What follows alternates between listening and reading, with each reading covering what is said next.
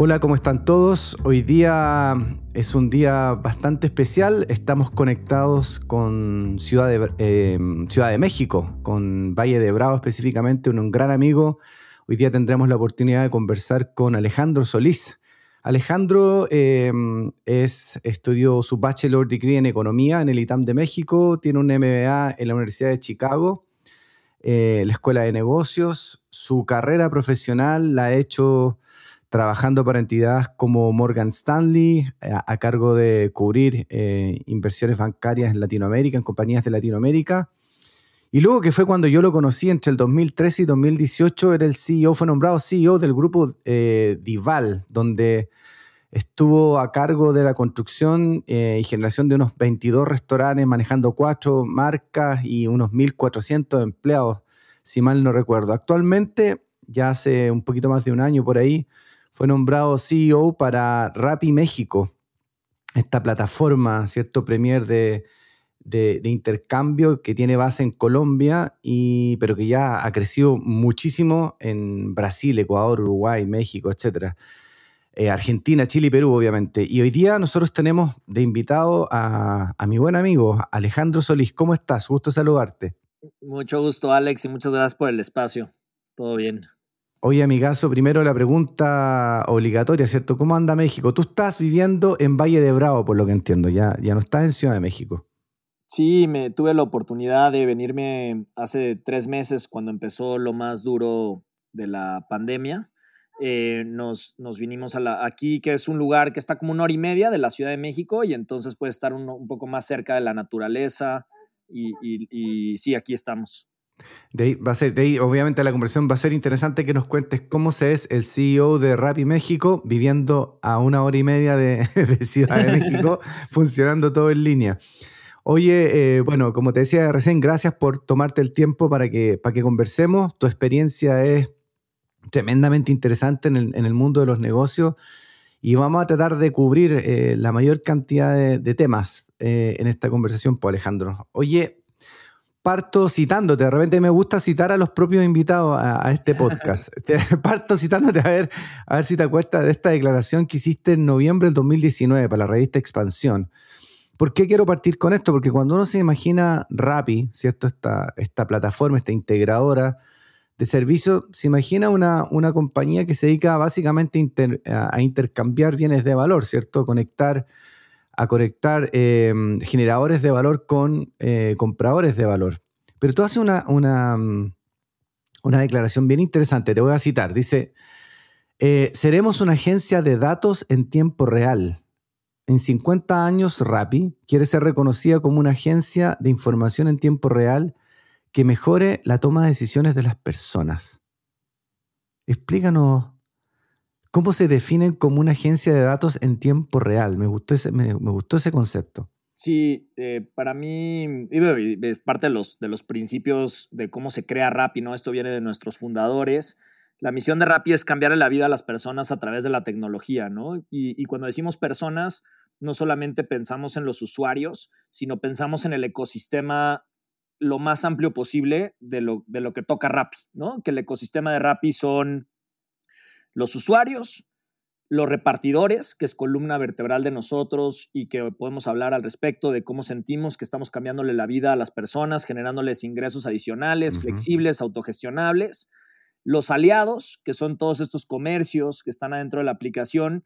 Y, siempre la entrada con ellos es, quiero tener una venta incremental por un canal diferente, ¿no? Pero ya que entran a vender con nosotros, se dan cuenta de los beneficios de la data y, con la data les podemos nosotros ayudar a mejorar métricas operativas, que ese es el nivel más sencillo, ¿no? En donde alguien a lo mejor tiene varios restaurantes o varios puntos de venta de una tienda de conveniencia y les podemos decir cómo están performando, ¿no? Si, si las tiendas están abriendo a tiempo y cerrando a tiempo, porque el gerente a veces puede eh, querer abrir o cerrar antes la tienda de tiempo. Después podemos empezar a ver top performers y, ofensores, ¿no? Worst offenders de cuáles son las tiendas que venden menos, cuáles son las que tienen temas de inventario, cuáles están teniendo productos de mala calidad o quejas de los clientes. Después podemos ir al nivel de data de los usuarios, de ver si te está ayudando tus estrategias de mercadeo a jalar nuevos usuarios, a retener usuarios actuales o a reactivar incluso usuarios que, que ya dejaron de pedir contigo por alguna mala experiencia o alguna hipótesis que podemos hacer al respecto, pero podemos hacer cosas muy especiales y estar midiendo si están funcionando para poder reactivar usuarios que ya no, que siguen viviendo en la misma zona, pero que dejaron de consumir, ¿no? Entonces, la, granularidad de los datos es impresionante. Se puede generar mapas de calor, por ejemplo, en restaurantes, que cuando, cuando me acuerdo que ahí nos conocimos y que nos ayudaste muchísimo con todos tus, elementos de consultoría cuando yo estaba en Dival, pues el, el, dolor de cabeza de un, de un emprendedor en restaurantes es la ubicación, ¿no? Y siempre te dicen location, location, location. Es como el mantra. Y nosotros a través de Rappi podemos romper ese paradigma y hacer mapas de calor y decirte en dónde te conviene abrir tu próxima unidad, en dónde la gente está entrando a la app de Rappi y no solo registramos lo que la gente compra, sino lo que la gente deja de, no poder comprar, ¿no? O sea, la demanda no satisfecha. Si alguien se mete a poner alitas en una zona de la ciudad y, no logra completar su compra, nosotros podemos hacer un mapa de calor y decir, en esta zona de la ciudad hay mucha gente pidiendo alitas y tú no estás. Y eso a nivel cuadra. Entonces, el, location y el, y el poderte ubicar en un lugar en donde sabes que va a haber demanda, podemos disminuir de manera significativa ese riesgo. Em, y, también si estás mal ubicado, te podemos decir, oye, estás en un lugar en donde la gente no está pidiendo ese tipo de comida, ¿no? O ese tipo de servicio que ofreces. Oye, o sea, entonces, en, términos bastante sintéticos, lo que te voy a plantear es, eh, eh, tenemos entonces que el, el, modelo de negocio de ustedes se sustenta, por un lado, en el acceso a la oferta, que es lo que percibimos los usuarios, los consumidores, pero por otro lado hay una tremenda gestión también de la demanda de parte de ustedes basado en esta data, en, esta, en este push de data continuo, de saber exactamente cómo se está moviendo la demanda de los consumidores. ¿Te, entiendo bien? Yo diría que es mucho más del lado de la data que del lado del, del, acceso, porque el acceso en realidad, mirándolo como lo estás planteando tú, es, es como una especie de gran boca de entrada pero el manejo que ustedes tienen de la data es realmente impresionante. como decías tú, la, granularidad de, la información al, punto de determinar estos factores que me, estás mencionando. Ahora, en, dicho eso, Alejandro, y voy a volver contigo a este tema de las innovaciones que ustedes están haciendo con, la data, pero ¿qué tanto le cambia la agenda estratégica a los integradores con, el, con este, este escenario del COVID-19? ¿Qué oportunidades, qué amenazas emergen? ¿Cómo lo están viviendo ustedes? Sí, claro, el, el, COVID creo que a todos los modelos de negocio vino a ser como un balde de agua fría, ¿no? A, despertarse, a acelerar diferentes cosas que ya venían ocurriendo y creo que fue un catalizador de cambio en algunas cosas y en algunas cosas pues vino a romper eh, eh, modelos que, que, estaban empezando y que se pararon, ¿no? Entonces, creo que en el corto plazo y en, eh, nos, nos, primero pues es ser parte de la solución, ¿no? Poder ser muchos de los agregadores en, algunos países lo puedes ver en los que hay, en los donde no, donde no hay o donde la legislación no los permitió operar, pues estamos ayudando a que no haya concentración de personas ¿no? en, supermercados, que la gente de, la tercera edad también pueda quedarse en casa y no exponerse y pedir a domicilio. Eh, fue una fuente de generación de ingresos para, para miles de repartidores. Nosotros en México se, ingresaron más de 10 mil personas como repartidores gente que a lo mejor se quedó sin empleo y que pues, eso se volvió como un seguro eh, temporal para algunos, para algunos un poco más permanente, en donde puedan, pues de la, de la industria del turismo, de la industria justamente restaurantera, en donde muchos meseros y cocineros vieron sus ingresos mermados, que pues, el 60% es variable o 70% es variable, entonces pudieron eh, auto, auto emplearse y eh, eso es más en el, en el corto plazo, ¿no?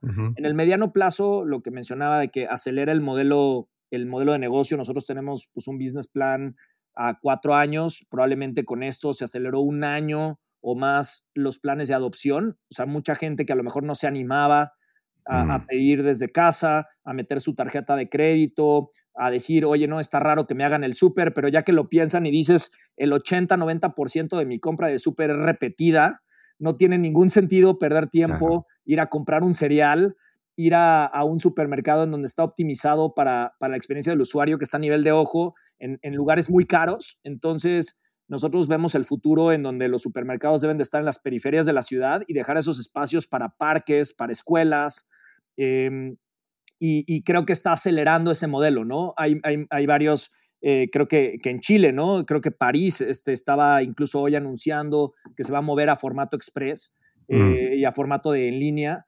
Em, creo que eh, está, está acelerando estos, estos, estos modelos, ¿no? Y también en cuestión de los retos que me preguntabas, creo que implica también retos regulatorios importantes, cosas que a lo mejor se habían retrasado en la agenda de diferentes gobiernos y que ahora pues, se tiene que discutir, ¿no? Se tiene que discutir el modelo de, fiscalización, cómo se va a cobrar, ¿no? Hay muchas plataformas que están ubicadas en, islas, ¿no? Y están en otros lados, eh, claro. incluido el mismo, Facebook.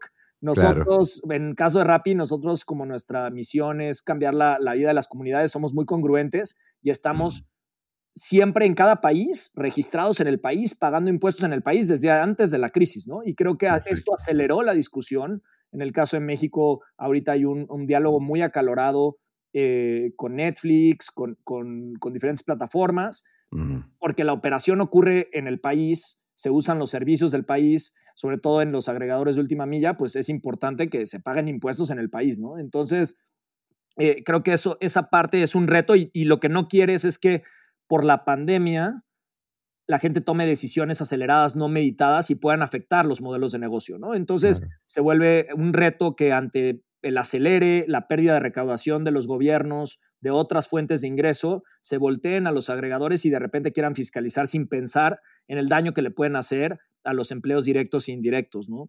Em, entonces, bueno, eso te, iba, a preguntar, disculpa que te interrumpa, pero eso te iba a preguntar, ¿tu percepción es que nos movemos en una dirección clara? O sea, porque claro, para un agregador que en su naturaleza, ¿cierto? Está el, este, mm, esta estructura digital, este modelo de negocio digital, como es el caso de Rappi, a diferencia de los retailers que su naturaleza está en la experiencia presencial y venían por muchos años trabajando en temas incluso de los sentidos, de la experiencia sensorial, etc., eh, el retail clásico, el, establecido en un formato físico, ¿se mueve en una dirección clara, crees tú? ¿O más bien estamos en un periodo de muchísima especulación de modelos de negocio, de transformación de modelos de negocio? creo que nadie tiene la, bola de cristal y nadie, no hay playbooks, ¿no? No hay playbooks ni a nivel de, gestión mm. interna ni de qué va a pasar, pero sí venían tendencias que ya venían ocurriendo. O sea, el e-commerce venía subiendo, los centros comerciales se estaban volviendo centros de, como dices tú, de experiencia y toda la parte que era más transaccional ya se venía volviendo en línea, ¿no? Y, ya lo, Amazon ha, venido explotando y ahorita explotó más. Entonces creo que hay que distinguir entre tendencias seculares y otras tendencias que son más coyunturales, en donde no sabemos qué es lo que va a pasar. En el tema sensorial, o sea, el humano está biológicamente, estamos hechos para interactuar con gente, nos gusta ver, nos gusta tocar, nos gusta sentir, y entonces van a tener que adaptar los negocios a esa realidad. Si COVID es temporal, pues entonces te tienen la experiencia de cómo te entregan el paquete en tu casa y la comida en tu casa pues tiene que ser como cuando abres un iPhone, ¿no? Tiene que venir bien empacado, tiene que sentirse casi como si estuvieras en la tienda. la capacidad de sustitución de productos, todo, todo eso se tiene que, ver. Y, si es temporal, pues regresaremos a donde veníamos antes. Si vamos a tener cosas más permanentes con segundas y terceras olas, pues se va a volver más permanente lo que estamos viviendo ahorita, ¿no? Entonces a mí me gusta pensar en el mundo en escenarios y, adaptarse a, lo que puede venir, pero no creo que esté escrito. Oye, ahí te llevo un poquito más al micromanagement eh, respecto justamente a la experiencia del usuario. Eh, ya sabemos que las plataformas, los agregadores, tienen una, gran puerta de entrada a la experiencia que es el acceso, el acceso a la experiencia desde una plataforma digital, ¿cierto? desde acá yo accedo, desde mi casa, accedo a una oferta de valor tremendamente enriquecida. Después tiene que ver con la calidad, ¿cierto? La calidad de, la, oferta y de la data que tú me entregas, toda esta interacción basada en la data, estos que, las ubicaciones que te, que te, puedan incluso sugerir, ¿cierto? Sugerir eh, basado en tus propios hábitos de compra. Y después viene ya la experiencia concreta, o sea, cuando ya el hecho que el producto me llega, lo que decías tú, ¿cuánto sustituye o alcanza a sustituir la experiencia de comer en un restaurante a pedir la comida a través de un agregador? ¿Cuáles son las qué, qué, iniciativas están llevando usted a cabo para mejorar esa experiencia? O sea, que finalmente el hecho de que yo vaya a una tienda a comprarme algo eh, yo lo pueda sustituir en términos no del acceso al producto, sino que en términos de la experiencia misma eh, a través de un agregador. ¿Ustedes tienen injerencia en, ahí o no? Sí. Te lo, cito por, no sé, por el caso de los restaurantes de sushi, que por lo general son un desastre en, la experiencia de, uso al final, o sea, cuando llega finalmente la comida a casa. ¿Cómo, cómo ustedes intervienen ahí? Sí, no, la verdad es apalancándonos muchísimos en la creatividad de nuestros aliados. Eh, nosotros, el nombre del juego es colaboración, ¿no? Creo que es una de las tendencias también que ya venían sucediendo, pero ahorita se tienen que acelerar porque para vencer este virus y esta realidad, pues tenemos que colaborar entre, entre varias partes y ideas. Entonces, lo veo primero al nivel de nuestros inversionistas, tenemos gente invertida en Rappi que está invertida en, Asia y en Europa en otras aplicaciones y nos dicen qué está ocurriendo allá. Y después con la, pues tenemos más de 14 mil aliados en México, en, los diferentes países son números similares.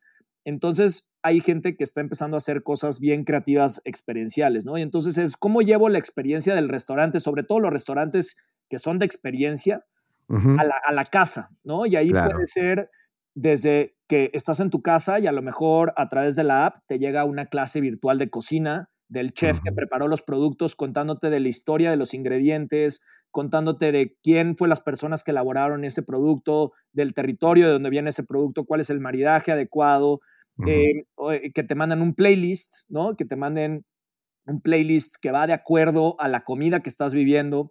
La otra cosa que estamos viendo que es bien interesante es que, el diálogo, la comida se vuelve un pretexto para el diálogo, ¿no? Entonces, familias que están separadas piden del mismo restaurante, se los llevamos al mismo tiempo a los abuelos, a los hijos y a los nietos, y además incluso con elementos decorativos, ¿no? En donde puedes incluso hasta pedir, eh, si quieres hacerle para tus hijos, que sea una, fiesta hawaiana, ¿no? Entonces vienen los elementos y los props para decores los, los lugares y entonces se conectan vía, vía videoconferencia y están comiendo y compartiendo, pues estando cerca, a pesar de estar lejos, ¿no? Entonces, parte es encontrarle esta parte para, para, para, para lo que decíamos, ¿no? Estos elementos biológicos que tenemos como humanos y que hay que seguir satisfaciendo. Oye, te llevo un poco mm, al mundo de la, ya que estamos en eso de la colaboración y la, innovación. Hacia adelante, los próximos tres años, en el contexto de digitalización que vamos, eh, de aceleramiento de la digitalización que vamos a tener, producto del COVID y otras situaciones más, eh, ¿cuáles pensarías, cuáles nos dirías tú que son las principales innovaciones de la industria en la que tú, en la que tú estás? ¿Hacia dónde se va a mover esta industria? Sí, creo que un poco lo que hablábamos, la parte de cualquier cosa que sea transaccional y que se pueda hacer en línea, se va a hacer en línea, ¿no? Nosotros nos imaginamos un mundo sin fricciones y, y parte es pago de servicios, ¿no? Que algo ya venía pasando, pero agua, luz, gas, tu teléfono, mucha gente en México sigue hoy yendo a un lugar físico a sacar su tarjeta de crédito, a pagar un servicio, no tiene ningún sentido, ¿no?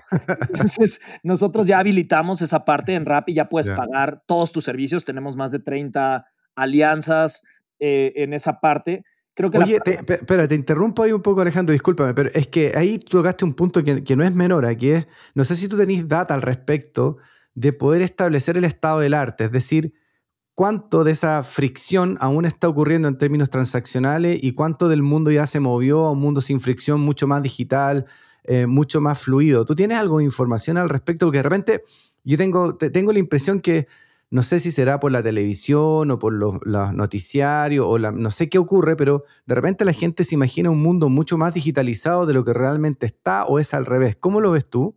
Sí, o sea, no tengo datos precisos, pero sí tengo órdenes de magnitud y creo que estamos en la puntita del iceberg. O sea, creo que, que, es extremadamente... Hoy en día la gente sigue hablando por teléfono para pedir de un restaurante. Eso para mí es fricción. Sigue em, yendo a hacer el mandado, yendo a hacer el supermercado. Sigue eh, para mí, el hecho de sacar tu tarjeta de crédito y tenerla que llenar en internet. Ya es, ya ochentero.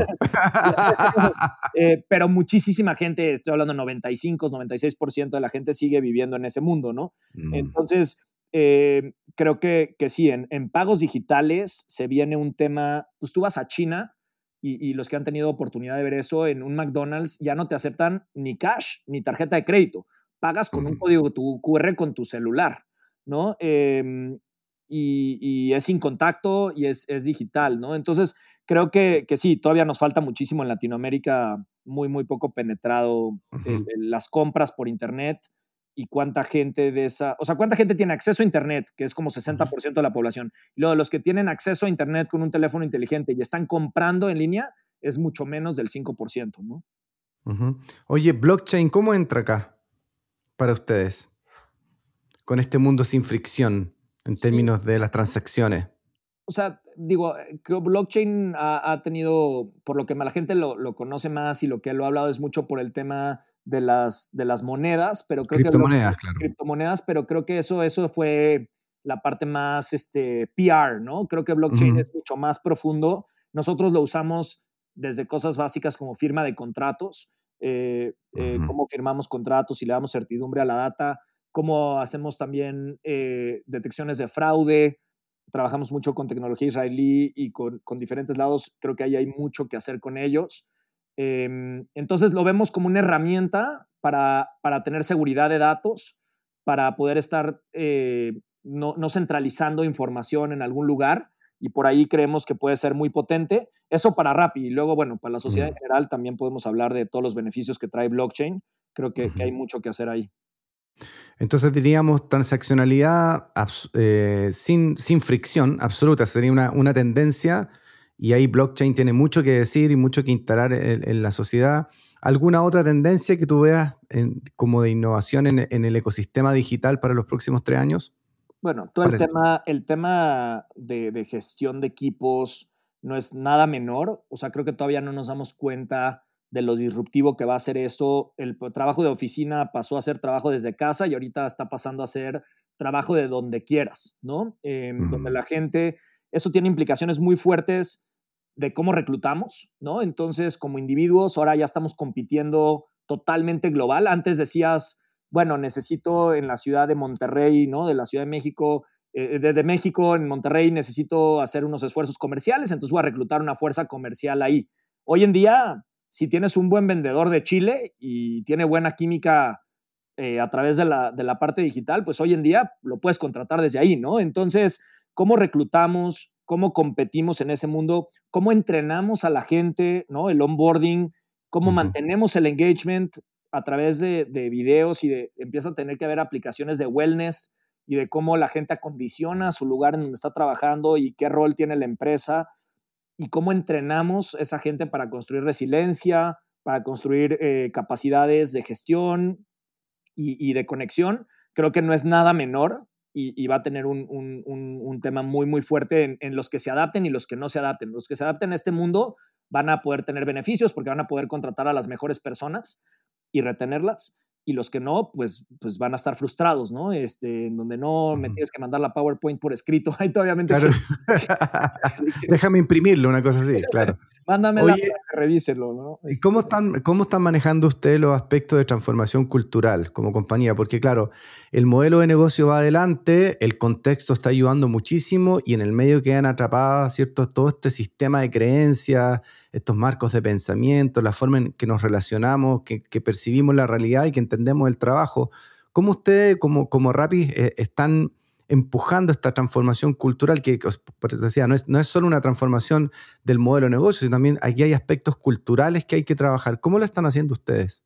Sí, definitivamente igual creo que regresa a lo que mencionábamos, que el playbook no está escrito, entonces primero reconocer con mucha humildad y con mucha eh, disponibilidad al cambio, porque no sabemos lo que se viene. Entonces, en el, en el inmediato plazo lo que hicimos es cuando pegó la crisis es pues, siempre eh, poner los principios de gestión, ¿no? Entonces, un principio de gestión es la seguridad del ecosistema va primero, ¿no? Ante un riesgo a la salud de las personas. Entonces, tomamos todas las medidas de seguridad mucho antes que la gente. Yo creo que fuimos la primera empresa en declarar home office mandatorio.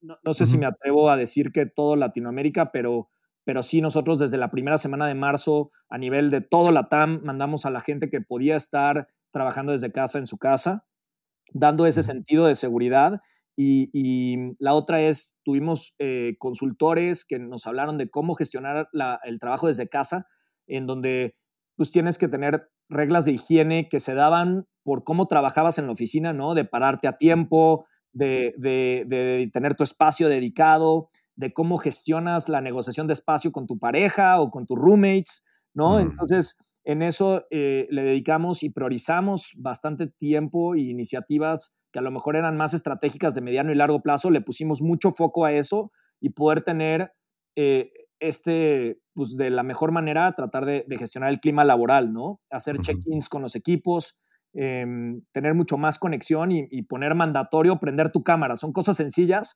pero creo que cambian el, cómo estás percibiendo y entendiendo la, parte con, tus equipos, ¿no? Em, ¿Sabes por qué te lo pregunto? Porque uno, uno entiende que, em, en otras culturas el distanciamiento social el, respeto por el espacio propio, el mundo de la privacidad, se manejan de forma distinta que en Latinoamérica. Latinoamérica somos una región y una cultura eh, mucho más em, gregaria, somos, somos incluso un poquito más imprudentes en, ese aspecto también. Entonces, por eso te lo pregunto, ¿Cómo, ¿Cómo, están haciendo la transición cultural eh, ustedes, sobre todo un país como es México? Cuando uno piensa en México, piensa en gente al final. Por eso es lo que piensa cuando tequila y gente, o tacos y gente, ¿cierto? Mucha gente, mucho contacto, eh, un liderazgo bastante relacional, muy de las emociones, ¿cierto? La concepción del mundo de las emociones. Por eso te preguntaba, ¿cómo, cómo lo hacen para de un salto pasar a un modelo donde, donde estamos conectados a través de pantallas o de audio y cómo eso ha ido, ha ido transformando la cultura de la organización. Em, ¿Cómo lo ves tú eso? No, y creo que es importantísimo, primero, sacarle el lado positivo a las cosas, ¿no? Eh, si bien estamos menos conectados en el trabajo, muchos han tenido la oportunidad de estar más conectados con sus hijos, ¿no? Yo en mi caso personal tengo un hijo de año y medio y vengo con otra en camino y la verdad es que no le estaba dedicando, o sea, en la mañana lo veía 15 minutos antes de irme al trabajo, le dedicaba muchísimas horas al trabajo y cuando llegaba, pues muchas veces ya estaba dormido em, o yo estaba muy cansado para poder interactuar, ¿no? Entonces creo que parte es eh, aprovechar este nuevo mundo para tener espacios en donde puedes estar muy cercanos, todo ese tiempo que perdías en el commute, eh, ahorita lo puedes pues, reservar y, permitir esas cosas y, hacerlas saber al, ecosistema, ¿no? A, la, gente que trabaja en Rappi y decirles que está bien hacerlo es, una de las cosas. Em, te digo, lo, el tema de, interactuar de manera más frecuente y preguntarle a la gente cómo está es algo que a lo mejor antes no se hacía tanto y aquí es dedicar espacios y no necesitas mucho tiempo, con dos o tres minutos, oye, ¿cómo estás? Con mucha consistencia y frecuencia, eh, es algo de que lo que estamos impulsando muy fuerte, tanto con los colaboradores como con aliados, ¿no? Con gente que estamos pues, de manera muy relacionada, también eh, fomentando esos, esos check-ins de, cómo estás. Tenemos temas eh, interpadres que hemos creado de gente que le gusta hacer clases de cocina adentro de Rappi, entonces una vez al mes hemos hecho clases de cocina, cada quien hace sus pizzas, comparte tips de cómo está viviendo pues, esta realidad, cómo fortalece su resiliencia física, ¿no? Si se, se toman su té con limón y jengibre en la mañana, hasta, hasta cómo, cómo este, hacen para gestionar a sus equipos. Y ese conocimiento que está saliendo, necesitamos entre todos rápidamente este, empezar a escribir estas, estas nuevas técnicas de gestión, ¿no? Oye, Alejandro, em, volviendo un poco al modelo de negocio y, a, tu, a tu gestión como CEO de, de Rappi en México, tomando en cuenta este año, el, ¿cuál sería tu gran, tu gran victoria o uno de los, de los grandes em, logros que han tenido con tu compañía y cuál sería, que, pensarías tú que el, el gran desafío por los próximos tres años? Yo creo que eh, pues esto nos ha ayudado muchísimo a, adopción en, en, usuarios y en, y en, comercios que tradicionalmente decían, no, yo para mí el, el canal de servicio a domicilio eh, no lo veo prioritario ahorita o no lo veo sucediendo en mi modelo de negocio. Entonces creo que la, no sé si es una victoria, pero es sabernos adaptar y movernos muy, muy rápido a poder escalar para poder satisfacer e, esa necesidad que tenía gente de crear ingresos para, para gente que trabaja para ellos y para poder mantener a sus clientes aliados. Creo que lo hemos hecho bien. Hemos multiplicado el negocio en los últimos tres meses en algunas de las verticales por tres, 300% ¿no? de, de crecimiento. Hemos escalado em, tanto en, repartidores como ya comentábamos, como otra cosa que llamamos personal shoppers, que son las personas que escogen la verdura y la fruta y todo lo que está dentro de los supermercados em, en, espacio de dos semanas. Contratamos en México más de 700 personas y, y creo que eso ha sido pues, una, una, una cosa que hicimos bien, ¿no? Eh, tiene una alianza con, anunciaron una alianza importante con un banco en México, me parece. Sí, esa es otra de las partes en donde veo que hay muchísima fricción. Eh, para abrir un contrato en un banco, no sé si te acuerdas la última vez tú, Alex, que abriste alguna cuenta en un banco, pero vas al banco, en México por lo menos te formas, te atiende un ejecutivo de cuenta que se tarda en atenderte, te da un contrato con letra chiquita que nadie lee, te después te dan una tarjeta que hay que activar por teléfono este, en un call center en donde a veces tienen técnicas sofisticadas como reconocimiento de voz, pero que no funcionan, entonces estás en loop infinito tratando de hablar con un humano y cuando ya te habla el humano, pues te dice que no te puede... La verdad es que es, es una experiencia que creo que hay que mejorar en, en, algo que hablas tú mucho, ¿no? Y que me acuerdo que nos, nos dabas consejos de cómo mejorar la experiencia del cliente en todo el viaje, del invitado. Eh, pues, pues, en bancos está muy, muy lejos de ser la óptima. Entonces, aquí logramos formar una alianza con Banorte, es uno de los bancos mexicanos más fuertes, y, ellos lo que tienen pues es mucha experiencia en tema regulatorio, tienen una base de clientes muy, muy fuerte y muy sólida, y nosotros lo que les vamos a dar ahí es justamente cómo hacer una, una experiencia sin fricciones, ¿no? Hoy en día ya puedes pedir tu tarjeta de débito en Rappi, la pides por la aplicación, estás sentado en tu casa, te mandamos los términos y condiciones, aceptas y en media hora abres tu cuenta de banco y te llega a tu casa. Eh, con eso puedes mandar, incluso sin la tarjeta física, la tarjeta física la verdad la estamos mandando porque la gente sigue queriendo una porque le gusta, claro. sí, pero, pero es como un signo de estatus en el fondo, claro. Y, este, pero nosotros ya puedes mandar dinero de persona a persona. Y al pediatra de mi hijo yo le pago por Rappi. Eh, se mm. brinca con eso eh, las comisiones bancarias que son bien elevadas, ¿no? En, un negocio puede representar 3%, si es 3% de la venta lo que te cobra un banco, cuando eso lo, bajas a cuánto representa tu utilidad, puede representar de 20, 10 a 20% de la utilidad que le estás pagando por una transacción Imagínate. de tu utilidad, ¿no? Entonces, mm. nosotros nos imaginamos que se puede reducir muchísimo y, mandar dinero ¿no? de persona a persona, muy ágil y no, no tener que manejar efectivo, que es, pues, no es higiénico, tiene fricciones, es carísimo para el gobierno porque tiene que andar imprimiendo billetes, ¿no? Entonces creo que ahí hay muchísimo por, por innovar en tema de servicios financieros. Y justamente cuando la amarras con la data, es en donde creo que también puede ser muy, muy potente la alianza, porque algo que le pasa a muchos restaurantes, yo lo viví como restaurantero, es que muchos bancos no te pueden prestar porque no entienden tu modelo de negocio. O muchos restauranteros no tienen separado su vida personal de la vida del negocio. Muchos que son dueños de su restaurante le meten gastos personales. O está mezclado, no está bien articulado el estado financiero. Entonces los bancos en realidad le están prestando a, la, capa más, más eh, de empresas medianas y grandes pero, no tienen, no saben cómo entenderlos, ¿no? Entonces, cuando un aliado vende a través de Rappi, sabemos perfecto si está teniendo comentarios negativos de la gente, si está vendiendo algo que es trendy, eh, mm. si está sabiéndose adaptar eh, y, tiene buenas operaciones, si está queriendo crecer de manera adecuada y, y, qué tanto de sus ventas son a través de promociones sostenibles o no sostenibles. Esa capacidad de poder analizar va permitir dar préstamos mucho más ágiles a gente que los merece, porque hoy en día a gente que merece préstamos les prestan o no les prestan o les prestan carísimo.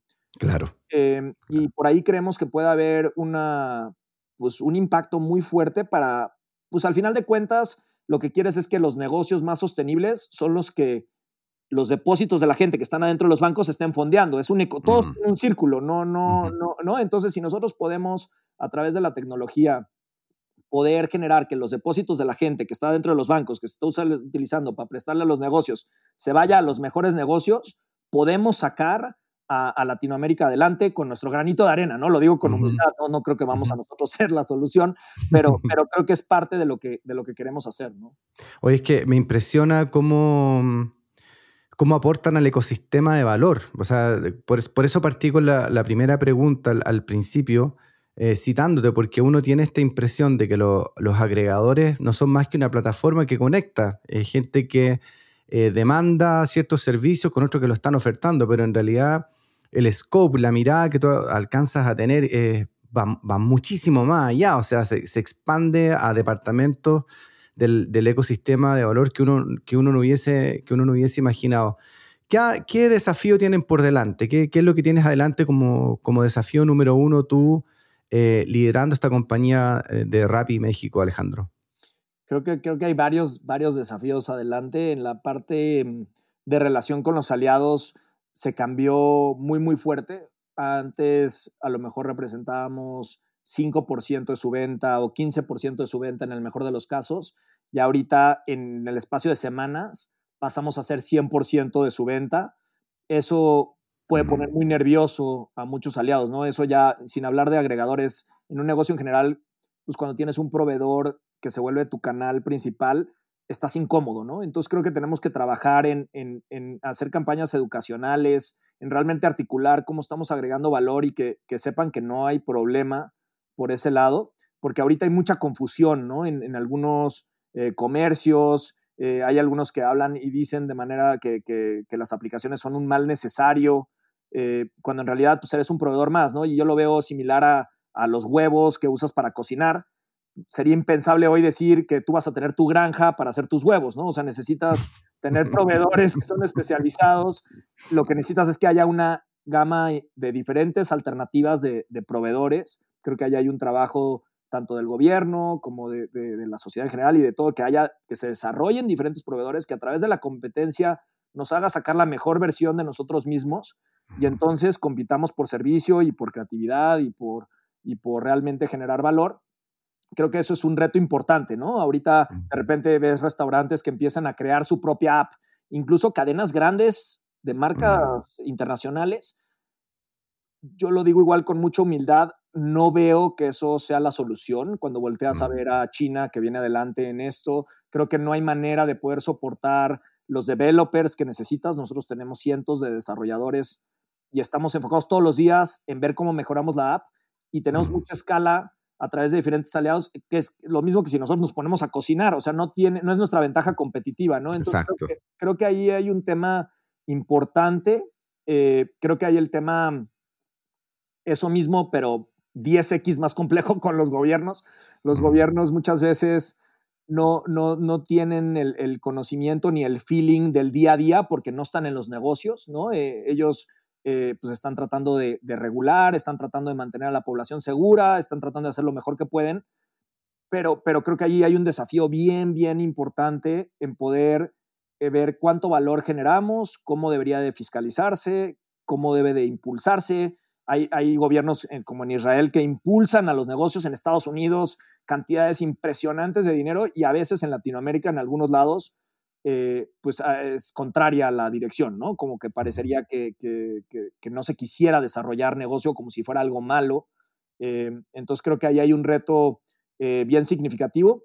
Luego hay otro reto bien importante en temas de servicio a la comunidad y de, del carbon footprint, ¿no? Eso ya venía desde antes, igual es otro de esos diálogos que se, se va a acelerar y ahorita como que ha venido un tema de, bueno, entre lo que está la crisis no, no ha habido mucho tema de ecológico, pero creo que el tema ecológico va a ser muy relevante en donde podamos nosotros incluso ser una herramienta para poder promover aliados que tienen prácticas de empaques sostenibles, de prácticas eh, locales, de consumo local, porque al mismo, muchas veces el consumo local es más barato, ¿no? Hay menos trayecto, menos... Eh, eh, entonces, creo que por ahí viene otro desafío importante y es un diálogo que hay que tener y no posponer porque yo, yo ahí no, no, no, quiero sonar pesimista, pero veo como que la pandemia que estamos viendo ahorita es, es una práctica de lo que puede venir hacia adelante con el, el tema de calentamiento global. Eh, entonces es otra, otra de los desafíos que se vienen en el mediano plazo. Fabuloso. Oye, em, para ir empezando a, cerrar la conversación, Eh, tú tienes, bueno, muchos de los aliados, un alto porcentaje de los aliados de Rappi son gente del mundo del emprendimiento. Tú tienes también tu propia experiencia ya hace muchos años atrás en el mundo del emprendimiento. Em, ¿Cuáles serían tus principales eh, recomendaciones para gente que está en este, en este mundo, que está emprendiendo un negocio y que quiere relacionarse con estos eh, agregadores?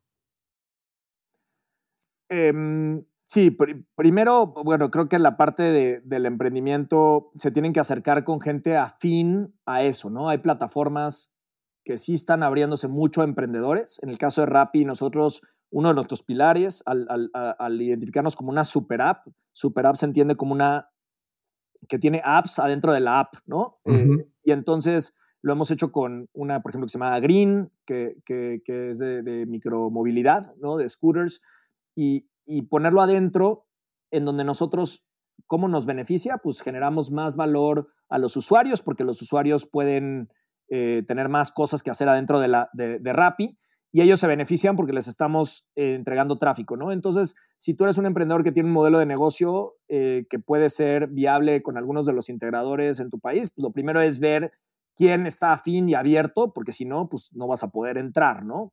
Creo que es una de las cosas más importantes. La otra es más como personal, pero tener tu moonshot, ¿no? Tener ese que realmente pienses en grande. Estos modelos requieren escalar muy, muy alto y muy rápido para poder tener la escala necesaria para soportar los costos de tecnología y los costos de gestión. Entonces, son modelos que, que pierden dinero durante muchos años y la apuestas después de varios años a darle la vuelta. Entonces necesitas que tu modelo sea un modelo que escale muy rápido, ¿no? A veces nos pasa que hay ideas muy, muy buenas, pero que son de un nicho muy chiquito en una zona muy pequeña.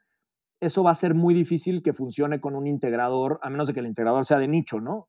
Pero, pero con nosotros sí estamos buscando gente que aguante la demanda. Un ejemplo ahorita, pues el tema de pruebas, pruebas de COVID, ¿no? Que, que mm. estamos lanzando. Y, y, si viene alguien que puede tener unas pruebas muy buenas, pero que nada más funciona en una partecita de la Ciudad de México, pues es algo que no podemos ni gestionar ni, ni va a funcionar, ¿no? Entonces creo que es, pensar en grande, pensar al, ritmo del integrador con el que estás hablando em, y, apalancar todos los beneficios que tiene el integrador, ¿no? El integrador muchas veces, a veces ni nosotros sabemos todo lo que, lo que se puede hacer en temas de campañas de marketing, temas de creatividad. Entonces, creo que ahí también es pensar fuera de la caja en qué estrategias vas a hacer para, para atraer usuarios, para ser relevante de manera digital, para apalancar tus canales y los canales del integrador eh, de comunicación, eh, que son de las páginas pues, de Facebook, de Instagram, de, que tenga, pero también hay otros tipos de canales, ¿no? Entonces, como los este, push notifications, eh, y, y entonces creo que ahí es otra vez regresar al tema de colaboración y muchas veces, pues tú como emprendedor a lo mejor tienes una relación con un proveedor que puede ser estratégico para el integrador. Entonces decir, oye, te voy a traer mi modelo de negocio, pero además te voy a traer este proveedor y por ahí vamos a hacer entre los tres algo muy creativo y muy padre. Creo que eso puede ser también un buen tip. Oye Alejandro, tú estás casado, estás casado y eres padre de un niño, como dijiste, un año y medio y ya y, te viene una nena ahí en, en camino. Sí. ¿Cómo, cómo te imaginas el mundo eh, que tus hijos van a vivir? Sí, que ya son Generation C, ¿no? Ya empiezan a decir así como millennial. luego vinieron los, los este, y luego ya viene ahorita la generación C de, no, y C de COVID también. C de COVID, claro, lo tienen ahora. Este, ¿Cómo, ¿Cómo, lo ves? ¿Cómo lo imaginas? ¿Cómo crías a un niño como un hombre que está, digamos, en la, en la punta de la, de la flecha en términos del desarrollo de modelos de negocio y de una nueva realidad en, el fondo. Eh, ¿Cómo preparas a tus hijos pequeños para un mundo, para qué mundo los estás preparando? Sí, yo, yo ahorita como lo veo es, eh, una cosa muy, muy importante es poder generar resiliencia en el mundo que se viene. Eso ya era algo necesario antes, pero ahorita se vuelve mucho más fuerte y la, la resiliencia, esta capacidad de rebotar cuando te caes, y de ver los fracasos como una oportunidad para aprender y, ver los retos físicos como una oportunidad cuando te llega a pasar un accidente o algo para poder salir más adelante, creo que es una de las cosas que, voy a tratar de educarlo mucho en, fortalecer ese músculo de resiliencia mental, física.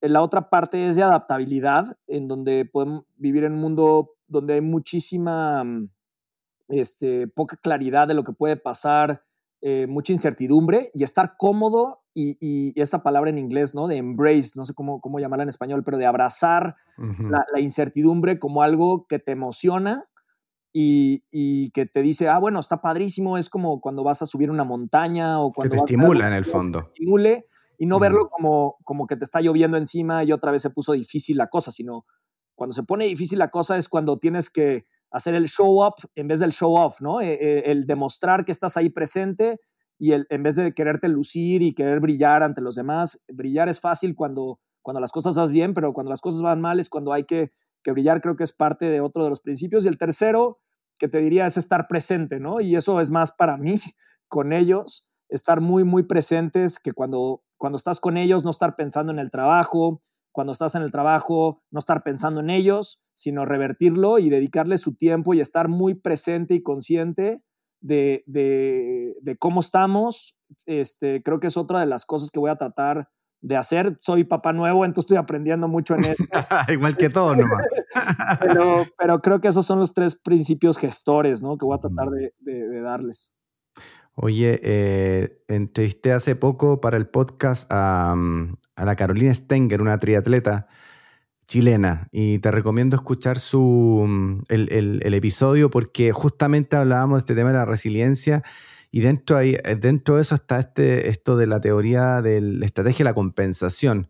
Ella no, nos contaba que justamente en, en, en su pic le habían operado de, un, de, una, de, una, pierna por una lesión que se hizo, le, tuvieron que, le, le, amputaron un músculo, le, quitaron un músculo de la pierna eh, entonces tuvo que desarrollarse en otras disciplinas del, triatlón, que ya no era el trote, sino que mejorar en el ciclismo y mejorar en la natación. Como, como parte de la resiliencia es también ir compensando lo que no tenemos poniendo, poniéndolo en otro lado. Yo creo que este ejercicio que estamos viviendo como humanidad es un tremendo ejercicio de resiliencia, a ver qué tan creativos somos para, para salir de esto.